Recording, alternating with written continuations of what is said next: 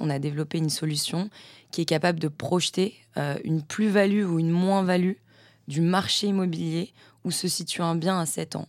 Notre but, concrètement, parce que ça peut, paraître compliqué, c'est de fournir euh, une solution qui va permettre aux professionnels d'apporter un conseil qui va être inédit à son client, à savoir où investir dans une optique de plus-value immobilière.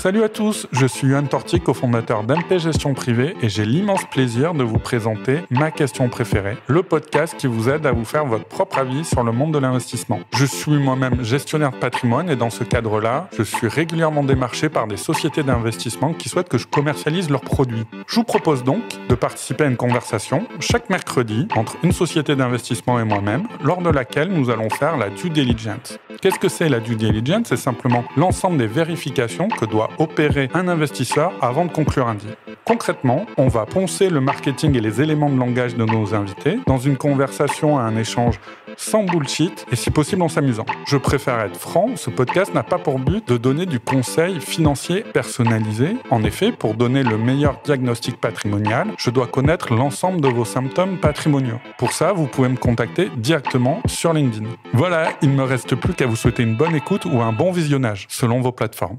Hello, hello, je suis ravi de vous retrouver pour un nouvel épisode de ma question préférée. Donc on va se poser la question aujourd'hui, est-ce qu'on peut déterminer un prix futur dans l'immobilier? Vous savez, la fameuse boule de cristal où vous avez tous les intervenants immobiliers qui commencent euh, leur analyse en disant je n'ai pas une boule de cristal, mais aujourd'hui mon invité travaille sur ces sujets-là, comment déterminer le prix futur de votre achat immobilier? Salut Marion Perrier. Bonjour, merci de me recevoir. Bah, je suis ravi de t'avoir parmi nous. Euh, donc déjà, il faut, faut, dire aux auditeurs, il est quoi 9h, 9h30, un vendredi matin, euh, jour de grève. Je suis venu à pied, j'ai fait 45 minutes de marche. On va essayer de mettre un peu de dynamisme. Parce que ça, c'est, on parlait des, des, des, des euh, commentaires juste avant de commencer.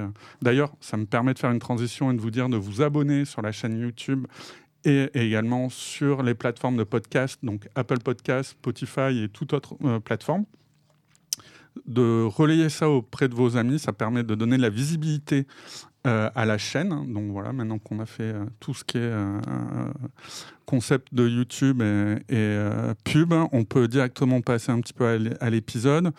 Donc je te propose de te présenter pour les gens qui connaissent pas Marion Perrier et de présenter la boîte pour qui tu bosses, Kik. alors pour ma part, je viens du secteur du conseil. Euh, en innovation et en transformation digitale. C'est-à-dire que j'accompagnais les entreprises à euh, développer leur activité à travers des partenariats start-up. Euh, donc, c'est-à-dire que j'ai toujours eu un pied dans l'écosystème entrepreneurial. Et c'est dans ce contexte-là que j'ai rencontré les deux cofondateurs de l'entreprise dans laquelle je travaille, qui s'appelle Kik, et qui m'ont proposé finalement de rejoindre l'aventure. et en fait, Kik, c'est quoi? En fait, c'est une entreprise qui a été fondée en 2018 euh, par euh, Benoît Perrault, qui euh, a un cabinet de conseil en stratégie d'immobilier d'entreprise, et Bertrand Frey, qui lui, pour le coup, est spécialisé en marketing, en digital marketing. D'accord. Donc, ils ont vraiment des compétences complémentaires. Et en fait, initialement, l'entreprise, qu'est-ce qu'elle fait? Elle, elle, est spécialisée en gestion de patrimoine immobilier.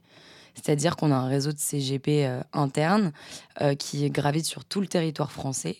Et en fait, ils sont très vite demandés comment est-ce qu'ils allaient parvenir euh, à se différencier, à améliorer leur processus de vente et surtout à renforcer leur rôle de conseiller sur le terrain.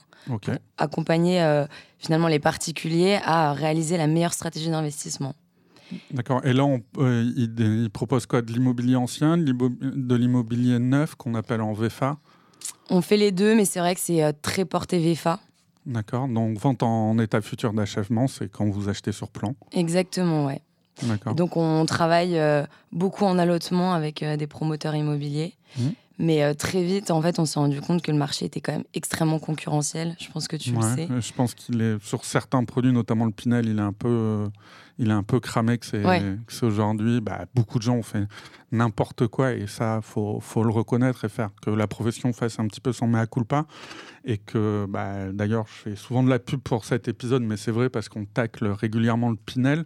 Mais il y a un épisode avec Novalia Patrimoine, que tu connais, euh, voilà, Maxime et Léonard, que j'embrasse, euh, voilà, avec qui on dit bah, comment trouver les 3-4% d'opérations Pinel euh, intéressantes. Donc je vous invite, si ça vous intéresse, à aller le voir. Donc là, donc, effectivement, ils ont développé dans un premier temps cette idée de commercialisation d'actifs d'immobilier résidentiel. Mm-hmm. Voilà. Et par la suite, comment du coup on arrive à Kik? Euh, bah, en fait, c'est hyper intéressant ce que je dis parce qu'ils se sont demandé comment proposer des lots de qualité à leurs clients et justement venir chasser euh, à la fois les idées reçues qu'on peut avoir sur, euh, je sais pas, l'immobilier, ça monte toujours quand il y a la création d'un d'un arrêt de TGV dans une ville et comment finalement proposer des produits pertinents euh, et en adéquation avec les besoins et les profils de nos clients. Et donc en fait, ils ont développé un algorithme, ils ont internalisé des ressources tech, des data scientists, des géostatisticiens. C'est pour ça qu'on parle de prop tech. Exactement. Tu peux définir un petit peu ce terme? Euh, J'ai peut-être pas la définition exacte, mais euh, pour ceux qui connaissent ta définition. pas, ouais, en fait, c'est euh, tous les acteurs qui vont contribuer à, à l'écosystème entrepreneurial, mais spécialisés euh, dans le secteur de l'immobilier. Y a une grosse dimension technologique. property en anglais, tech pour technologie. Ben, en fait, c'est comme on entend parler de fintech qui, eux, vont essayer de disrupter, euh, j'aime pas ce terme qui est galvaudé, mais euh, qui vont disrupter donc, le monde de la finance. Là, c'est des services immobiliers, que ce soit de la, de la gestion, de la transaction, voilà, certains, certains métiers du monde de l'immobilier. Et donc là, en fait, euh, c'est intéressant. Pourquoi? Parce que la semaine dernière, on a vu tout ce qui était un petit peu, on, on, a débattu sur la notion de rendement, parce qu'il y a deux grandes stratégies. C'est celle d'aller dégager du rendement, qui est un petit peu peut-être plus facile pour moi quand tu n'es pas forcément un investisseur aguerri, parce qu'il suffit de voir le rapport de combien tu achètes euh, et tes loyers. Taux de rentabilité. voilà, taux de rentabilité, tu arrives à peu près à savoir. L'autre stratégie qui est celle de la value, c'est-à-dire comment euh, avoir une plus-value à terme, mais tu as des aléas beaucoup plus compliqués à déterminer. Mhm. Et on va en parler dans le podcast. Et, euh, après, tu as encore euh, pour la value une notion de value add, où là, on va faire des travaux pour augmenter de la valeur, mais simplement sur cette idée de grosso modo, comment je peux m'assurer de, de, mon prix de vente. Mhm. C'est ce que vous voulez faire avec Kik, c'est pouvoir dans les c'est quoi, 5, 6, 7 ans 7 ans, ouais. 7, ans. déterminés, pas un prix de revente, mais au moins une fourchette. En fait, voilà, notre proposition de valeur concrètement, c'est quoi? C'est qu'en fait, on a développé une solution qui est capable de projeter euh, une plus-value ou une moins-value du marché immobilier où se situe un bien à 7 ans. Notre but, concrètement, parce que ça peut, ça peut paraître compliqué, c'est de fournir euh, une solution qui va permettre aux professionnels d'apporter un conseil qui va être inédit à son client, à savoir où investir dans une optique de plus-value immobilière. D'accord. Donc là, le produit, vous l'adressez uniquement à des professionnels ou des particuliers aussi? En fait, on fait également du B2C parce qu'on s'est dit que ça allait potentiellement intéresser même euh, monsieur euh, euh, Dupont, qui a une maison, une résidence principale et qui veut savoir si finalement à terme il pourrait, dans une perspective de revente, générer une plus-value. Mais aujourd'hui. Ou s'il veut acheter pour se dire avant de passer chez le notaire, il veut s'assurer que peut-être il pourra la revendre d'ici 5-6 ans. Exactement. Après, c'est vrai que nous, on a volontairement voulu développer notre, notre stratégie sur les professionnels et aujourd'hui, on travaille pas que avec des conseillers en gestion de patrimoine, euh, on, on travaille aussi avec des agents immobiliers, des notaires, euh, des courtiers et également des promoteurs. Donc il y a pas mal de cas d'usage euh, qui découlent de l'outil. Donc effectivement, et concrètement, comment ça se passe pour un particulier? Il y a un site internet, c'est ça? En fait, on a une web app. comment est-ce qu'on, enfin, notre modèle économique, c'est un abonnement SaaS. Donc en fait, on héberge euh, tout le logiciel. Et en fait, ce qui est bien, c'est qu'on n'a pas besoin d'avoir de compétences techniques, c'est-à-dire qu'un professionnel ou un particulier, il, arrive sur la web app, il rentre l'adresse du bien, parce qu'en fait, c'est ça qui nous intéresse. Et euh, en moins d'une minute, l'algorithme Tour est en capacité de générer un rapport qui va faire une dizaine de pages Ok. et qui va finalement être l'output euh, et la vraie valeur ajoutée de l'outil. D'accord. Donc, euh, ça, il y a une simplicité d'utilisation. Tu as besoin de quoi comme données si un particulier se dit, bah, il écoute l'épisode, là, il, même pendant qu'il nous écoute, euh, il prend son téléphone ou son ordi, il veut du coup aller, il doit télécharger l'app, je suppose Non, non, c'est un site internet, euh, c'est kick.ai. c'est, euh, ok. Il a besoin de mettre quoi? L'année de construction de la maison, le l'adresse simplement? Les, ouais, les- les- la donnée euh, qui va vous être demandée, c'est euh, l'adresse exacte, donc on est vraiment au numéro près du bien, et euh, également la valeur initiale, donc le prix d'achat qu'il en a eu. Après, si toutefois il ne connaît pas la valeur du bien, euh, parce qu'il est dans une perspective d'achat, par exemple, euh, auquel cas on a mis à disposition un outil d'estimation.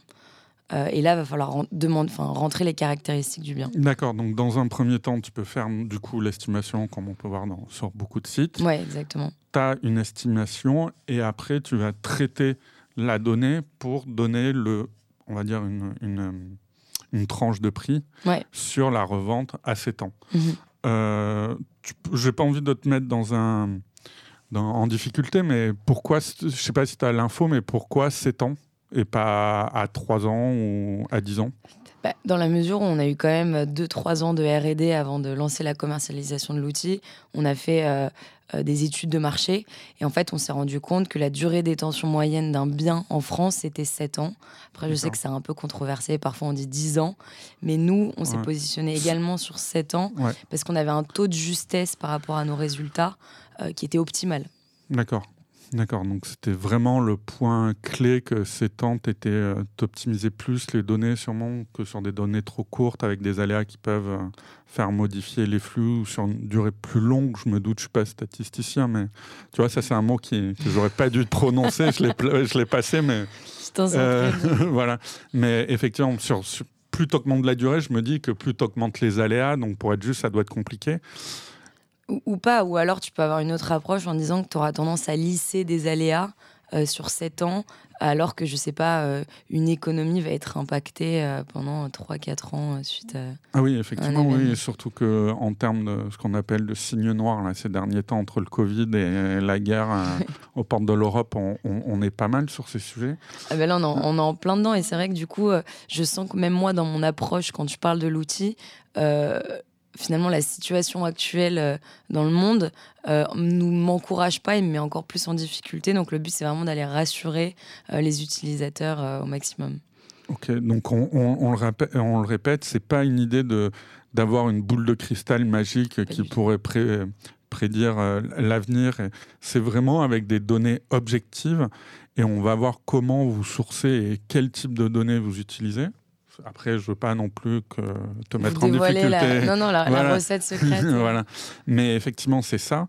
C'est se dire comment on peut déterminer un prix de revente, puisque c'est le, le nerf de la guerre quand on est dans une stratégie de value. C'est, euh, on a tendance à dire en général que la plus-value se fait à l'entrée. Mhm. C'est que bah, tu as acheté un truc un peu moins cher, tu as fait des travaux, tu as optimisé. Mais si en plus on peut se rassurer sur un projet avec la valeur future, c'est intéressant. Euh, donc ouais, le vrai sujet, moi, moi, ce qui m'intéresse, parce que j'ai vu pas mal de projets un peu tech, que ça soit en fintech, des gens qui veulent euh, tuer ce bon vieux CGP qui prend beaucoup trop de commissions, voilà, et je m'aperçois que c'est des gens qui maîtrisent absolument pas les sujets euh, opérationnels, qui sont souvent des, des ou des techeux, euh, voilà, des gens vraiment du digital. Et vous, comment sont structurés, ça, ça m'intéresse, comment sont structurés les outils et l'équipe? Alors, euh, en fait, on avait un parti pris, c'est qu'on s'est dit qu'on voulait tout internaliser. Euh, on a fait une levée de fonds, d'ailleurs, euh, dans cette optique-là, parce que bah, faut bien payer tous les gens qui travaillent en interne. Euh, Auprès de qui la levée, vous l'avez faite? on a différents investisseurs, mais notamment on, a été, on est soutenu par la BPI et par d'autres acteurs du secteur immobilier qui sont notamment une entreprise qui est cotée en bourse. D'accord. Mais, et donc, c'était une levée de plus de 2 millions d'euros. Et en fait, comment est-ce qu'on a voulu s'organiser? C'est que on a donc une expertise immobilière qui sont notamment portées par les deux cofondateurs. On a notre CEO qui est un ancien directeur régional d'un réseau de conseillers en gestion de patrimoine qui lui connaît le terrain. Et c'est ça qui est important, c'est que souvent on me dit exactement comme toi, euh, nous, on a besoin d'avoir des personnes qui, comprennent nos enjeux business euh, du quotidien. Euh, donc, nous, on est vraiment parti d'un pain point, d'un problème terrain pour finalement proposer une solution adaptée. D'accord. si on rentre un petit peu dans, dans, le, dans la salle des machines, si je peux dire, les, les hum, données que vous allez prendre, quelles sont-elles les données fondamentales pour bien comprendre l'outil? Déjà, euh, je, vais répéter ce que tu as dit tout à l'heure parce que c'est très mmh. juste, c'est que euh, on veut vraiment avoir une approche scientifique et rationnelle. Donc pour ça, on est obligé d'aller chercher de la data qui va être fiable, qui va être euh, traitée, qui va être nettoyée. Et donc en fait, on utilise beaucoup l'open data notamment parce que bah, on a la chance en France d'avoir beaucoup de données accessibles, donc notamment du, de l'INSEE, des VF, Perval. D'accord, ça, il y a eu de l'open source, c'est relativement récent, non La possibilité d'avoir. Un... C'est il y a 10 ans à peu près. Ok. Euh, donc l'objectif, quand même, c'est de remonter encore plus loin. Donc on est allé récolter, scraper de la donnée quand on en avait. Maintenant, on n'utilise que de la donnée quand on a l'assurance qu'elle euh, est bonne. D'accord. Et donc, tu disais l'INSEE, c'est ça? Ouais, L'INSEE, euh, l'INSEE, ça reste quand même une, une source fiable gouvernementale. À part pour l'inflation, ça c'est un autre débat, mais vas-y, vas-y, continue. Je suis d'accord. Et du coup, en fait, la diversité des données qu'on va agréger, elle est super importante parce qu'il y a tout ce qui est euh, historique des données, il y a tout ce qui va toucher au parc immobilier euh, des zones, tout ce qui va être euh, activité économique d'une zone, flux migratoire, euh, des données attitudinales, donc c'est lié au comportement euh, des populations. Et le plus important, et pour ça on s'appuie sur un partenaire data, ça va être euh, tout ce qui est projet de construction et, d'aménagement futur des zones. Ok. Si on, regarde un petit peu la macro, tu prends quoi comme élément sur la macro? Tu vas tu vas prendre, euh, je sais pas, le, revenu, euh, le revenu par habitant, des choses comme ça. Le... En fait, tout ce qui pourrait faire sens, euh, soit auprès d'un professionnel ou d'un particulier, pour qu'il ait vraiment une vision d'ensemble de l'environnement du bien. Donc voilà, le revenu moyen, l'évolution du nombre de la enfin de comment dire de la quantité de population dans la zone. Est-ce que c'est une zone qui attire ou pas? Est-ce que les gens travaillent dans la ville hors de la ville?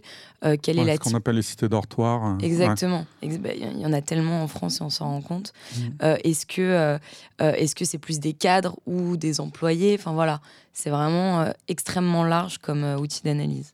Ok. Et là aussi, je veux pas te mettre en difficulté, mais c'est une question qui me vient dans la dans la discussion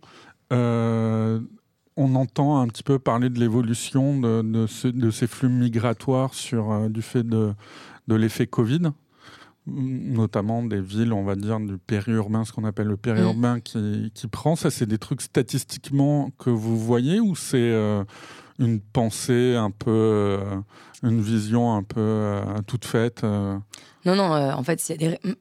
Y a des réalités.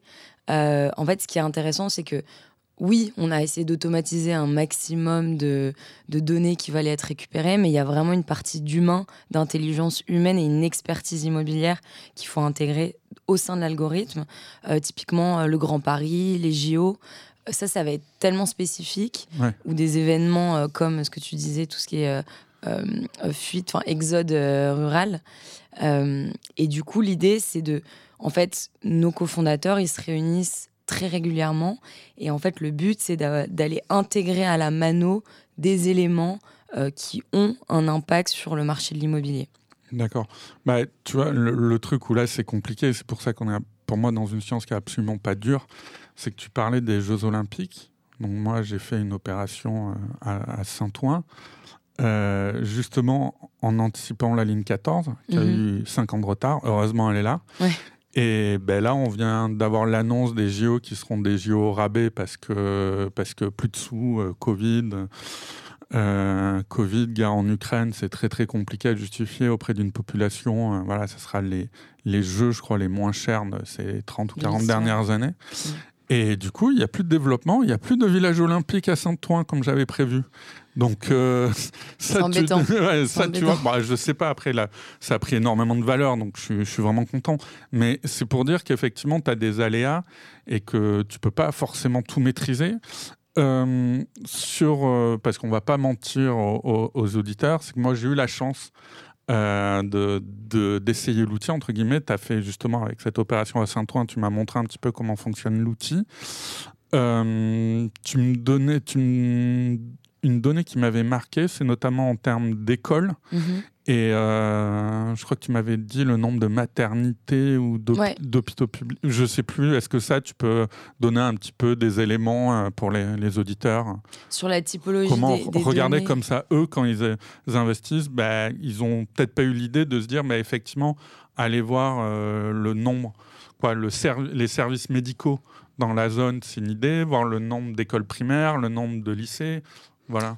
En fait, on n'a pas construit euh, le rapport au doigt mouillé. C'est-à-dire que euh, on a fait pas mal de veilles concurrentielles parce qu'il y a quand même énormément d'outils d'analyse sur le marché, type euh, Cityscan ou autre, ou Omadata. Enfin, il y a plein de confrères. C'est bien de, de parler d'eux, c'est faire. Ouais, ouais, mais honnêtement, ils font ça très bien et nous, on s'inspire aussi beaucoup de ce qui est fait en fait, on, a également des, on, est également dans une logique de co-construction. C'est-à-dire que comme on travaille beaucoup avec des professionnels qui, eux, travaillent avec des particuliers, ils nous remontent euh, des besoins terrain que nous, on va les intégrer, si possible, au sein du rapport.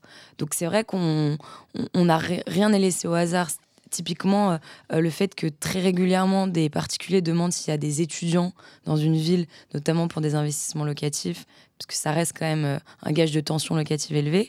ils nous ont dit, bah voilà, ça c'est une data qui a du sens pour nous, donc intégrez-la. Et en fait, nous, derrière, on remonte le point aux data scientists qui, eux, vont aller travailler. D'accord, qui vont chercher la donnée. Et par exemple, mais effectivement, moi, j'avais des. Parce que tu me disais, euh, t'inquiète pas, et c'est le but un petit peu de challenger le produit, que ton boulot c'était répondre à des objections et que tu en avais euh, souvent euh, de la part des, confrères et des consoeurs. Et moi, il y en a une effectivement qui me. Je, m'interroge encore une fois, moi je suis pas dans la data, c'est absolument pas ma formation et tout. Mais par exemple, quand tu m'avais donné le, le nombre de services médicaux ou même d'écoles, moi, pour savoir la commune spécifiquement, c'est Saint-Ouen. Tu m'avais dit, ben, c'est bien, il y en a pas mal. Mm. Mais moi, je sais par une source euh, de la mairie qu'il euh, y a seulement 40% des petits odoniens et odoniennes euh, qui sont scolarisés à Saint-Ouen du fait de la médiocrité, entre guillemets, des écoles. Mm-hmm. Et que, tu vois, le nombre, est-ce qu'au final, c'est comment tu prends ta, ta donné, te dire, bah, dans, je, dis n'importe quoi, hein, je sais pas, mais ça se trouve dans le 5e arrondissement, tu as un ratio euh, nombre d'écoles par habitant qui est beaucoup plus faible qu'à Saint-Ouen, sauf que tu as euh, Henri IV et Louis le Grand, tu vois. Et que je me dis que dans euh, tout ce qui est stratégie scolaire qu'on connaît par cœur, voilà en sociologie, où bah, c'est pour ça que c'est les quartiers les plus chers de Paris, parce que mhm. les parents peuvent avec une adresse donner un très bon lycée à leurs enfants, bah, je me dis que ça va tant qu'ils déménagent pas, ces lycées-là, bah, ça va toujours maintenir le prix vers le haut. T'as beau faire euh, rajouter 15 euh, maternelles ou, et 20 collèges euh, dans le 93. si c'est que des voilà que si c'est des trucs où on se tape dessus et que les parents ils ont absolument pas dès qu'ils ont un peu de sous ils mettent leurs enfants dans le privé. voilà c'est ça en fait c'est ta donnée. En fait, voilà, oui, c'est vrai qu'il euh, y a différentes façons de traiter la data. Euh, nous, on va avoir davantage euh, une approche qui va être quantitative. ça va être une question de nombre de services à disposition des particuliers au sein de la zone. Maintenant, on, est, on essaye d'affiner le modèle tous les jours. Et pour rebondir sur ton exemple, qui est celui d'avoir une école prestigieuse, on a rajouté une catégorie dans nos data qui s'appelle point d'intérêt et point de nuisance. Typiquement, euh, une école prestigieuse, ça, représente un point d'intérêt important qui peut avoir un impact sur le prix de l'immobilier. Maintenant, euh, notre but, c'est aussi de lutter contre les idées reçues. C'est-à-dire que on a fait des tests et c'est ça qui est assez amusant, c'est que euh, en fait nos, cofondateurs ils avaient des idées ultra prédéfinies sur des zones en disant ben voilà je sais pas à Vendôme il y a le TGV qui est arrivé, je suis sûr que le prix de l'immobilier a augmenté et en fait on s'est rendu compte que pas du tout. Pareil en Picardie, pareil à Marseille. Donc l'idée c'est vraiment d'aller déconstruire avec l'approche scientifique euh, des, assurances que plein de gens auraient, et notamment des experts de l'immobilier qui pensent parfois tout savoir. Non, mais c'est très juste ce que tu dis, c'est intéressant. Tu, parlais de Marseille, moi je connais très très mal la ville, mais c'est un truc où tu as tout, donc les vendeurs de clés en main, les bivouacs, les mastéos, mmh, qui, vont là-bas. Et euh, parce qu'il y a de la renta, mais je me dis, mais en fait, euh, il n'y a pas de magie. S'il y a de la renta, c'est que le foncier est pas cher. Et si le foncier est pas cher, et effectivement, quand tu prends Marseille avec de la data, moi tu me dis euh, la mer, euh, prix de l'immobilier relativement pas cher, donc logiquement plus-value qui devrait avoir lieu à terme. Ouais. Euh, des boîtes qui, j'ai l'impression, commencent à quitter un petit peu Paris, des startups et tout, euh, arriver. Une volonté, on pense euh, ce qu'on veut de, la mairie, mais j'ai l'impression que c'est une ville quand même qui s'est améliorée sur, sur tout ce qui est équipement public et musée. Voilà, voilà. Et tu te dis, bah, et pourtant, il monte peut-être, mais c'est le prix de l'immobilier. Mais tu vois, et, effectivement, moi, je, il y a des villes comme ça que j'arrive pas à comprendre. Donc, c'est très juste ce que tu dis, d'avoir euh, vraiment des, des données scientifiques pour déconstruire un petit peu des, des schémas de pensée préconçus. Mm. Et ça, c'est important. Et notamment le Grand Paris, on nous vend le Grand Grand Paris, mais moi je m'interroge sur euh, euh, après, c'est de l'ethnocentrisme, mais ce qui est très dangereux dans nos métiers, c'est voir, c'est un mot un peu, voilà, mais c'est voir euh, euh, uniquement avec son, sa grille de lecture personnelle. Tu vois, c'est que je me dis, le Grand Paris, tout le monde nous dit que ça explose. Ouais, il y a des zones, mais objectivement, aujourd'hui, est-ce que euh, ça va pas être les, les mégalopoles de province qui, vont, qui vont prendre de la valeur, quoi? D'ailleurs, je vais te poser une question, c'est assez amusant. Euh, selon toi, entre 2006 euh, et 2022. je sens que je vais passer pour un idiot, mais vas-y.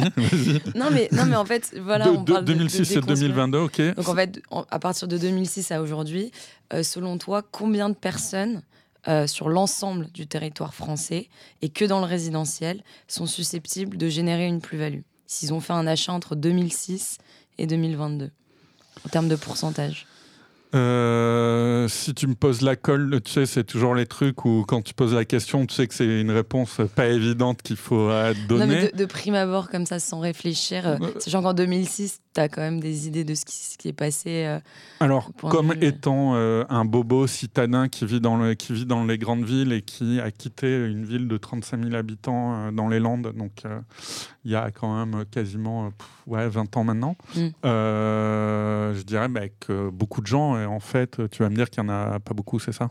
Bah, en fait... Allez, euh, moi j'aurais dit, objectivement, j'aurais dit euh, plus de 50%, et voilà, et ça se trouve, il y en a 10. Quoi. Bah, en fait, en l'occurrence, étant donné qu'il y a eu la crise euh, en 2008, oui, oui, oui, Les, les, gens ont tendance à dire que enfin 90% des propriétaires, enfin des acquéreurs qui ont acheté un patrimoine, un actif, ont généré une plus-value. Et en fait, on s'est rendu compte qu'il y avait que à échelle, encore une fois, du territoire euh, dans son ensemble, euh, entre 52 et 54 des gens qui ont généré des plus-values. D'accord, ok. C'est une data qui est. Donc, c'était pas très loin, bravo.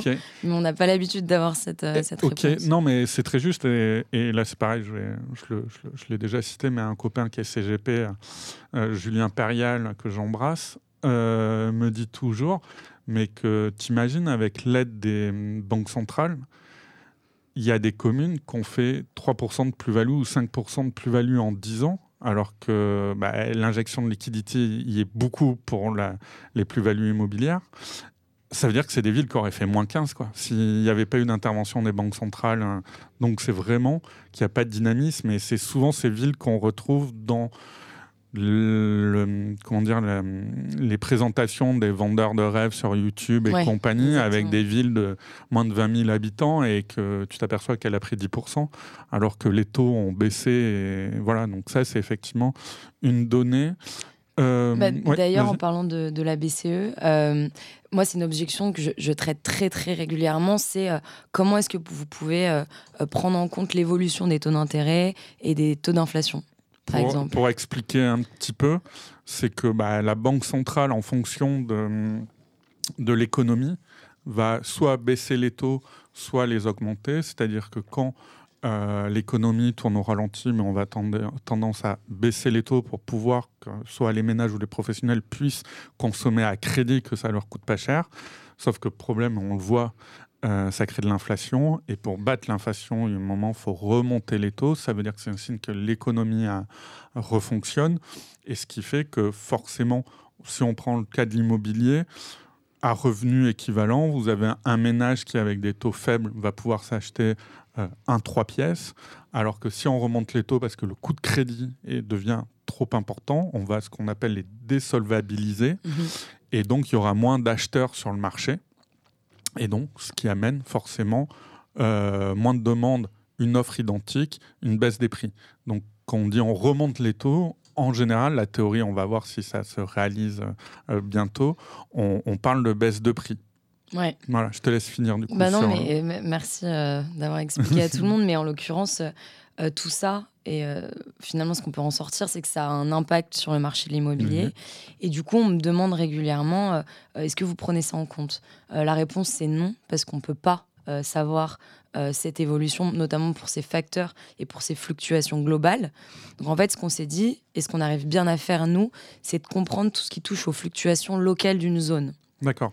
Mais par exemple, pour revenir sur ce point un peu technique, vous pouvez vous dire objectivement, objectivement, encore une fois, euh, on va jamais vous reprocher de ne pas avoir vu le Covid arriver, de ne pas avoir vu les banques centrales, euh, je pense, de manière beaucoup trop importante, balancer des liquidités comme, comme elles l'ont fait.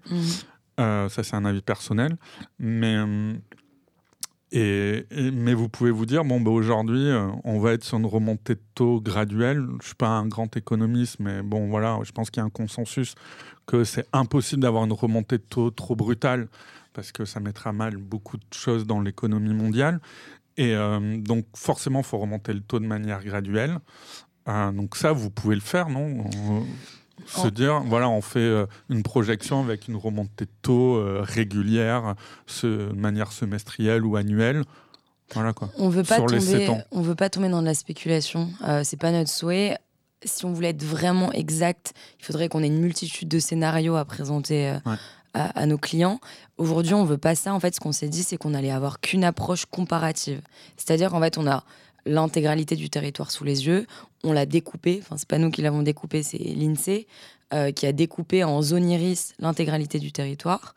Donc, c'était pourquoi ils l'ont découpé. euh, Zone, zone iris voilà, peux- en fait, c'est une zone qui fait environ 500 habitants et euh, qui a été découpée dans une optique de, de statistiques, de pouvoir justement créer des, des, des- des clusters euh, sur un même territoire.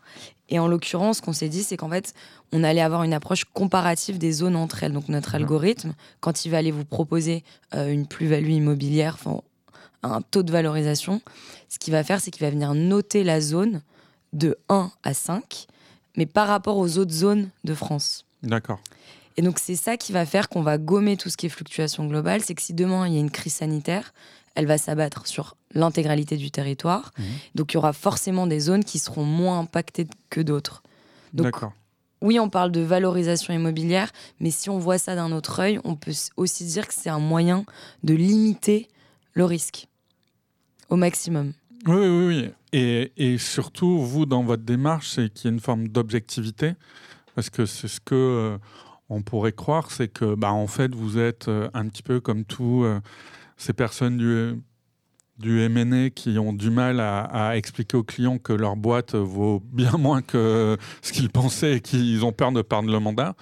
Que vous, le but, c'est pas d'être un outil à euh, embellir la mariée euh, par, euh, le- via un CGP ou un agent IMO qui va dire mais regardez mon produit il est génial Mm. parce que j'ai un outil qui vous dit que c'est génial c'est objectivement se dire bah il y a des villes où il y a un risque de moins-value et un risque où il y a ou des villes avec du plus-value quoi vous n'êtes pas uniquement à euh, avoir créé un outil. Ouais, non. Voilà, pour faciliter des professionnels à vendre. C'est un truc objectif, quoi. Mais c'est surtout que, en fait, si toutefois il n'y a pas de plus-value dans une zone, il y aura peut-être pour autant un super rendement. Donc voilà, le, but, c'est vraiment euh, de s'adapter aux besoins du client, de l'orienter au mieux. Nous, typiquement, euh, on a été la première vitrine de notre outil en interne. les CGP étaient équipés de l'outil sur le terrain et en rendez-vous client. Et c'était un moyen de proposer des lots de qualité à nos clients. C'est-à-dire qu'avant des rendez-vous, on allait regarder euh, sur euh, l'outil Kik euh, est-ce que le lot est dans une zone bien. Donc en fait, on prenait que des lots qui étaient notés au minimum 3 sur 5, donc où il y avait une plus-value qui était minimale, mais pas une dépréciation. D'accord.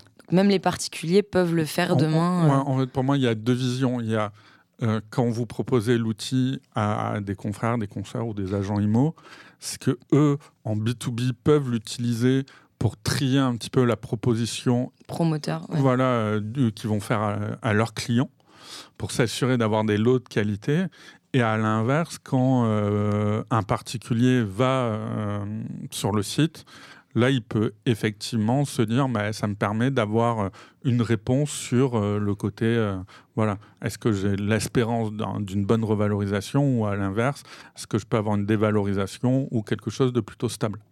En fait, ce qui est intéressant aussi, c'est que euh, on se rend compte qu'aujourd'hui, euh, les clients finaux, ils sont de plus en plus sachants. Euh, ils ont accès à l'information. Donc le but, là, ça va être aussi d'apporter un service additionnel à ces clients parce que de base, ils savent, mais nous, on va leur dire qu'on sait plus. D'une part parce qu'on a une expertise terrain et en plus de ça parce qu'on a accès à un logiciel qui est neutre pour le coup et qui est un partenaire de confiance. Ouais. Euh, bah, la question classique sur les algorithmes, quand tu dis est-ce qu'ils sont, je rebondis sur ce que tu viens de dire, est-ce qu'ils sont si neutres que ça Est-ce qu'il n'y a pas des biais? Bah, forcément humains euh, tu parlais d'aider à déconstruire un petit peu les, schémas de pensée. Est-ce que, bah, effectivement, quand toi tu mets cette donnée, quand tu vas privilégier une donnée par rapport à, à une autre, bah, moi par exemple, quand je suis allé dans le 93, ma grille de lecture c'était l'arrivée du métro, à 10 minutes porte à porte des Batignolles, l'un des quartiers les plus chers de Paris, où euh, je suis à 13 000 euros du mètre carré et que j'ai l'effondrement, je crois, en France le plus important du prix au mètre carré sur une distance très courte. Mmh. C'est-à-dire, bah, c'était 13 000, moi j'ai dû acheter avant travaux peut-être à, à 3, 3,5. Euh, donc voilà, donc je me suis dit, bah, forcément, il y aurait une reval. Sauf que j'ai plein de copains qui me disent T'es fou, euh, les écoles sont euh, catastrophiques. Mm. Euh, est-ce que c'est safe? Ça, c'est un débat. Et quand on parle d'idées préconçues, moi, je trouve, et ma compagne aussi, beaucoup plus en sécurité à Saint-Ouen qu'à Barbès ou à La Chapelle, dans des quartiers intra à Paris. voilà, ça après c'est le ressenti de chacun. Voilà, donc comment tu fais un petit peu pour déconstruire la pensée de l'humain qui va créer l'algorithme? Je pense que euh, le, but pour nous aujourd'hui, c'est de c'est d'être euh, le plus neutre possible malgré tout et de prendre toute la data. Euh, en fait, on ne cherche pas une réponse spécifique. Donc, même nous, on est surpris quand on lance l'algorithme et qu'il tourne et qu'on a les résultats. Donc, c'est que oui, c'est nous qui allons choisir la donnée pertinente qui va venir alimenter l'algorithme, mais on ne choisit pas concrètement cette data. En fait, on va choisir la typologie, euh, mais pas les résultats qu'on va aller trouver. Quoi. Bien sûr. Euh, Et est-ce que vous êtes plusieurs pour éviter que bah, quelqu'un se dise bah, il faut surpondérer, je sais pas, euh, les écoles parce que bah, il est père de famille, il est justement en train de ou les crèches parce qu'il galère et il se dit bah c'est inconsciemment, je pense que tu peux peut-être, euh, tu vois, surprivilégier une donnée par rapport à une autre, alors que, je sais pas, euh, il est, euh, il est en deux roues et il s'en fout des transports, alors que, voilà, moi qui n'ai pas d'enfant et qui, qui utilise beaucoup les transports, j'ai privilégié les transports. Quoi. En fait, pour euh, sortir justement de, cette, de ce modèle-là où on se dit, moi, je pense qu'il faut pondérer plus ça. En fait, ce qu'on a fait, c'est que on s'est un peu retourné en arrière et on s'est dit, qu'est-ce qui s'est passé ces 20 dernières années? Et qu'est-ce qui a eu plus d'impact? Quel indicateur, quel facteur a eu plus d'impact qu'un autre euh, sur le marché de l'immobilier? Et notre objectivité, on la tire aussi comme ça, c'est qu'on a fait beaucoup de backtesting. Euh, ça se fait énormément en finance de marché. C'est qu'on s'est dit, qu'est-ce qui s'est passé avant comment est-ce qu'on entraîne notre algorithme par rapport à des réalités antérieures pour pouvoir justement à la fois les appliquer au futur et intégrer des données comprendre le passé pour déterminer le futur. Ouais, c'est pas que nous, c'est non non, c'est vraiment OK, il y a 20 ans et je pense que c'est quand même représentatif. Et, et de toute façon, l'algorithme, les données, vous les faites évoluer. Par exemple, moi, je pense aux extérieurs dans l'immobilier d'habitation. Je parlais avec des agents immobiliers parce que c'est le grand débat, nous, comment on valorise un extérieur. Il y a des gens qui disent un tiers de, de la surface euh, habitable. C'est-à-dire, il y a une terrasse qui fait 30 mètres carrés. On va prendre 10 mètres carrés qu'on va rajouter à la surface. D'autres disent la moitié. Il y a des agents immobiliers qui me disaient que dans des très beaux quartiers, pour peu que tu aies une belle vue sur un monument historique de Paris, que des gens achetaient le mètre carré de la terrasse au prix de, du, mètre carré, euh, non, non, au prix du, du, mètre carré habitable. Oui. Tu vois euh, Que 100 mètres carrés, ben, tu avais 100 mètres carrés de terrasse, ça pouvait te valoir un million d'euros si tu avais une vue euh, incroyable. quoi. Ah ben, et c'est sûr, et en fait, on se rend que compte que, que, même il y, y, a des zones où on va avoir une facilité à vendre, je sais pas, un T2 alors qu'on va avoir beaucoup de mal à vendre un T6. Enfin, en fait, il y a des réalités en lien avec les caractéristiques du bien. Mmh. Nous, aujourd'hui, et c'est un de nos axes d'amélioration, et en fait, on travaille activement dessus. C'était ma question, effectivement. Vas-y, vas-y. C'est de vouloir justement prendre en compte les caractéristiques du bien euh, qu'on intégrerait euh, dans euh, nos résultats de potentiel de valorisation à 7 ans. Aujourd'hui, on ne le fait pas. Pourquoi? Parce qu'on s'est concentré sur la zone, parce que la zone, c'est quand même un gage de valorisation qui est extrêmement important, qui est très complexe. Et on s'est dit que euh, on allait travailler dessus pour prendre en compte la surface du bien, euh, l'exposition, typiquement, qui a un impact, euh, le fait d'être au premier étage vs au cinquième. Donc en fait, on est en train d'affiner le, résultat qu'on va trouver, mais pour ça, il faut qu'on arrive à dégager des règles et des tendances qui soient suffisamment sûres dans les zones pour pouvoir derrière les avancer avec autant d'assurance qu'on a aujourd'hui en disant on a un outil d'aide à la décision. Oui, oui, d'accord. Donc ça, effectivement, euh, c'est important. Donc tu parlais un petit peu de ce que moi j'appelle la partie un peu plus micro, le bien en lui-même. C'est, euh, oui, c'est savoir est-ce que euh, tu as une idée de, de la possibilité de plus-value liée à... Bon, ça, je pense que tu peux le déterminer, à la possibilité d'une surélévation. Il suffit d'analyser les plans locaux d'urbanisme intercommunal, je pense, PLUI maintenant. Euh. Euh, voilà, ça c'est des choses que vous regardez un petit peu, le, euh, même la qualité c'est du bâti, c'est-à-dire, je sais pas, j'ai un, j'ai un bien qui est en bois éco-sourcé, euh, qui va prendre un peu plus de valeur qu'un truc un peu dégueulasse où je vais avoir. On a des sujets avec les DPE en ce moment. J'allais en parler. voilà. Donc, bah, je te lance, vas-y, hein, si tu veux. Bah, en fait, en l'occurrence, ce, que tu, ce que tu mets euh, en lumière là, à travers ton discours, c'est qu'il y a tellement de diversité et de cas par cas. Euh, que nous, si on veut réussir à dégager des, des règles euh, pour euh, entraîner notre modèle, euh, il faut qu'il y en ait un gros volume et qu'on puisse aller les challenger. Et typiquement, tout ce qui est propre aux caractéristiques du bien, mais du type réglementaire, parce que en fait, la réglementation aussi et la législation, elle évolue. donc il faut la regarder aussi. Mm. Là, récemment, il y, a, y, a, y, a, une loi qui est passée par rapport au DPE, le fait qu'on puisse pas louer un bien euh, si justement euh, le diagnostic de performance énergétique est inférieur à temps. Et en l'occurrence, ça, c'est des éléments qu'on doit prendre en compte. Mais nous, aujourd'hui, notre objectivité et notre robustesse, on la tient du passé. Donc, comme les législations sont nouvelles, ça serait compliqué que du jour au lendemain intégrer la data. On veut avoir du recul, euh, ne serait-ce qu'un minimum pour pouvoir dégager des tendances. Ouais. Après, oui, après, tu peux. Mais c'est compliqué à le finaliser, c'est de te dire bah, que forcément, aujourd'hui, on est sur des lettres euh, pour, pour euh, les DPE et que le sens de l'histoire, c'est toujours une augmentation de la qualité environnementale de l'immeuble. Mm. Donc, la législation, on commence et on voilà, on, on revient jamais en arrière, tu vois ce que je veux dire? C'est comme le plafonnement des loyers. Euh, ces zones-là, bah, aujourd'hui, tu as euh, Paris, euh, une partie du 93, tu as Lille, certaines banlieues lilloises, je crois que tu as Lyon, Villeurbanne, tu as Bordeaux qui va commencer peut-être et Montpellier. bah, c'est J'ai envie de dire, qu'on trouve ça bien ou pas, c'est un petit peu le sens de l'histoire. Et ça, c'est des choses qu'il faut adapter, que dans des villes où le prix au mètre carré est déjà élevé, que c'est dire euh, à Nantes ou à Rennes qui a vu son prix au mètre carré euh, euh, augmenter, ben, qu'on n'est pas à l'abri d'une décision de plafonnement de loyer, ce qui aura forcément tendance à baisser le nombre d'investissements, mm. ce qui va faire baisser un petit peu, un petit peu les prix. Donc ça, tu vois, cette tendance, et ma question aussi porte sur la tendance plus que sur la donnée, en fait. Non, ouais, je suis d'accord. Et surtout, en fait, le but, nous, c'est que l'outil soit vraiment évolutif et vivant, que ce soit à travers euh, nous, nos recherches ou à travers des retours utilisateurs. Euh, mais typiquement, euh, là, on a une seconde version qui est en train de sortir, qu'on est en train de finaliser. Et le premier point qui est arrivé sur la table, c'est par exemple le prix au mètre carré des plus petites surfaces, il est plus élevé. Donc forcément, ça c'est un élément clé mhm. sur l'évolution d'une plus-value qu'on est en train d'intégrer progressivement.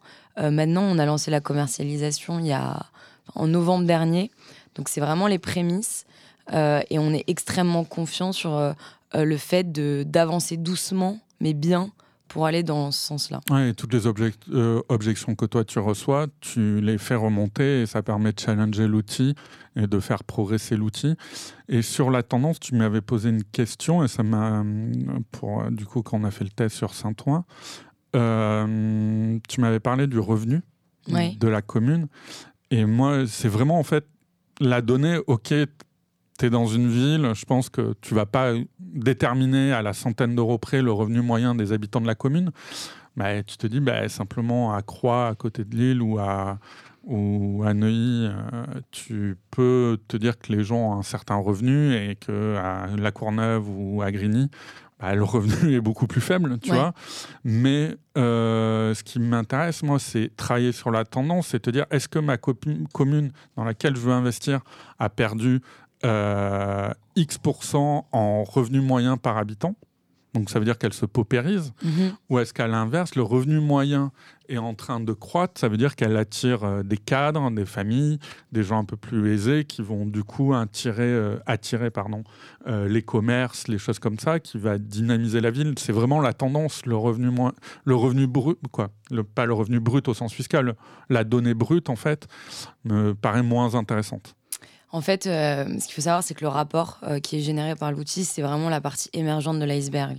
Euh, il y a plein d'éléments qui, sont qui sont pris en compte en amont. On peut pas tout faire apparaître. Le but, c'est quand même de rester synthétique. En fait, comme on a une approche aussi business, mais dans le bon sens du terme, et pratique finalement pour, pour un utilisateur, on s'est dit qu'il fallait être synthétique, qu'il fallait être compréhensible, il fallait le vulgariser aussi un petit peu faut aussi garder des, éléments secrets. Euh, typiquement, euh, pourquoi est-ce qu'on achète de la data si cher euh, sur tout ce qui est projet de construction si demain on la mettait à disposition directement sur les rapports après, je, je, suis pas sûr que le Pékin moyen, même moi, suis capable de l'analyser et de tu peux me donner autant de data que tu veux.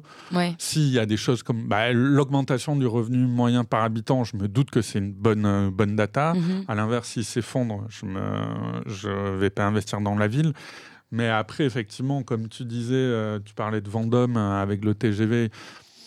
Tu vois, je suis pas sûr de si t'es pas économiste, urbaniste et voilà que tu as, travaillé sur ces sujets véritablement, tu peux voilà, je, ne suis pas sûr que donner de la data, forcément, ça vous quoi, communiquer vous pénalise dans le sens où, euh, ouais, maintenant, faut l'exploiter, il faut savoir quoi en faire, quoi. Je suis d'accord, mais d'un côté, euh, ça c'est quand on s'adresse à des particuliers, mais quand on mmh. s'adresse à des professionnels, oui, c'est un peu plus vrai. Forcément, euh, bah, en fait, si tu donnes accès à toi ce que tu achètes très cher, bah, tu, perds, euh, tu perds de la valeur finalement. Et, sans donc, du coup dévoiler ça, dans les grandes lignes, pour, on arrive en fin d'épisode, pour synthétiser un petit peu les accès, c'est-à-dire des gens qui voudraient investir, mettons on prend un client qui voudrait investir dans une zone, euh, et euh, dans une zone qu'il ne connaît pas forcément, où il a lu un article sur le développement d'une certaine zone, avant d'aller donc sur kik.ai, c'est ça? Mm-hmm.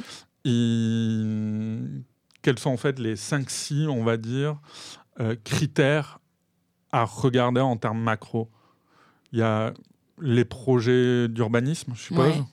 Euh, tout ce qui est euh, données socio-économiques. Ça, ça a du sens. Tu parlais du revenu moyen, mais comment est-ce qu'évolue la population dans la zone? Euh, Est-ce qu'elle est en croissance ou est-ce que les gens quittent la ville? Le flux Euh, migratoire, ok. Ouais. Euh, des données en lien avec les équipements, parce que ça reste quand même un, un indicateur qui a de la valeur pour l'évolution du prix au mètre carré. Est-ce que voilà, il y a des hôpitaux, des maternités, des maisons de retraite, des écoles, des crèches? C'est ce qui va rendre une ville dynamique. Et également, ce qui a un impact, je dirais que c'est euh, euh, ça va être euh, bah, voilà l'évolution de l'accessibilité euh, de la ville. Ok, d'accord. Euh, Est-ce que tu peux nous donner euh, une ville où l'algo vous a surpris? S- sans blesser du coup les, les, les habitants qui nous écoutent de cette ville, mais une ville où vous dites Ah, dans bah, le bon sens ou dans le mauvais sens du terme? Les deux, savoir un, voilà une ville où de prime abord tu t'aurais dit bah j'y vais pas forcément Ouais. parce que j'ai des clichés, on a tous euh, voilà nos schémas mentaux. Mhm. Euh, et que l'algorithme a dit, ben, en fait, finalement, avec la data qu'on a traitée, ben, pourquoi pas? Mhm. Et inversement, une ville où tu pensais que c'était euh, euh, peut-être un bon plan et finalement, l'algorithme a, a relativisé tout ça. Euh, du coup, je vais me baser sur parce que je fais tellement de, de, de génération de rapports et que j'ai Ouais, pas, c'est pour ça. j'ai pas Ouais. pris des notes. Mais c'est vrai que j'ai été. euh, je pensais que en, en banlieue parisienne, euh, il y allait forcément avoir des plus-values. Et c'est vrai que je me suis rendu compte qu'il y a plein de villes, notamment dans le 91, où en fait on est en négatif, où il y aurait pas de plus-value, alors que pourtant c'est accessible en transport, pourtant c'est à 30-40 minutes de Paris, même pas en voiture, même 30 minutes, euh, que c'est dynamique. Mais en fait, c'est une zone qui va être moins sujet à être prospère que plein d'autres qui sont des futurs Eldorado euh, de la plus-value immobilière. Et dans l'autre sens, on a eu des très belles surprises au niveau de Tours Ouais. et de Rennes, par exemple. D'accord. D'accord. Tu vois, ben, Rennes, tu, viens de déconstruire un schéma mental qui était de penser que la plus-value LGV avait déjà été réalisée et que, Et que c'était, ouais, tu vois, Ouais. alors que je connais très très mal la ville, Ouais. tu vois, mais j'ai quand même des certitudes. C'est ça qui est fabuleux dans l'immobilier, t'entends des, des clients, mais c'est notre lot de, de gens avec des, des idées préconçues. Mm. euh, voilà, ok. Euh, question qui fâche, ça coûte combien?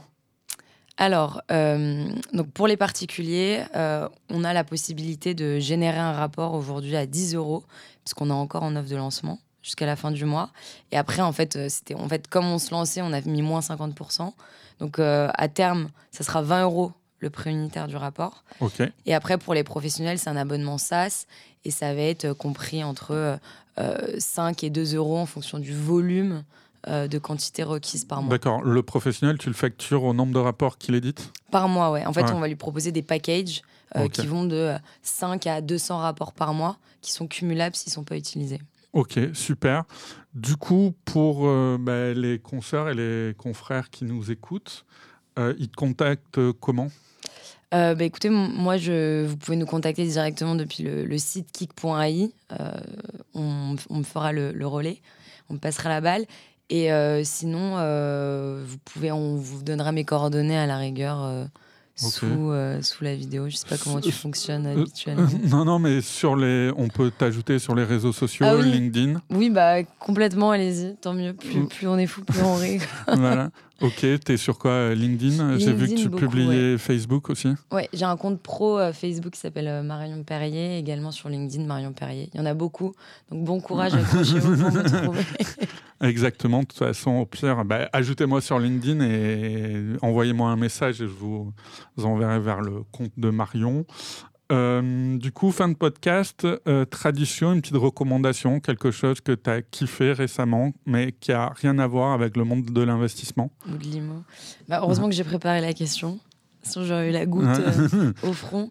Non, en fait, je suis allée, je suis allée au cinéma récemment Ouais. voir Illusion perdue. Je sais D'accord. pas si tu en as entendu parler. Non, En fait, ils ont, peut-être, mais ils ont, ils ont recréé une œuvre de- d'Honoré de, Balzac qui Ok. s'appelle euh, Illusion Perdu. perdue. Et le film est mais juste incroyable. Il a été primé euh, une multitude de fois. Ok, il y a les acteurs, il y a qui? Euh, Il y a euh, Xavier Dolan. Euh, Il y a un petit jeune qui est génial. J'ai plus les noms Non, en tête, mais il y a un très beau casting. Ok. Et, en fait, le, film est, à voir et je suis pas cinéphile, mais je regarde beaucoup et je le recommande mille fois.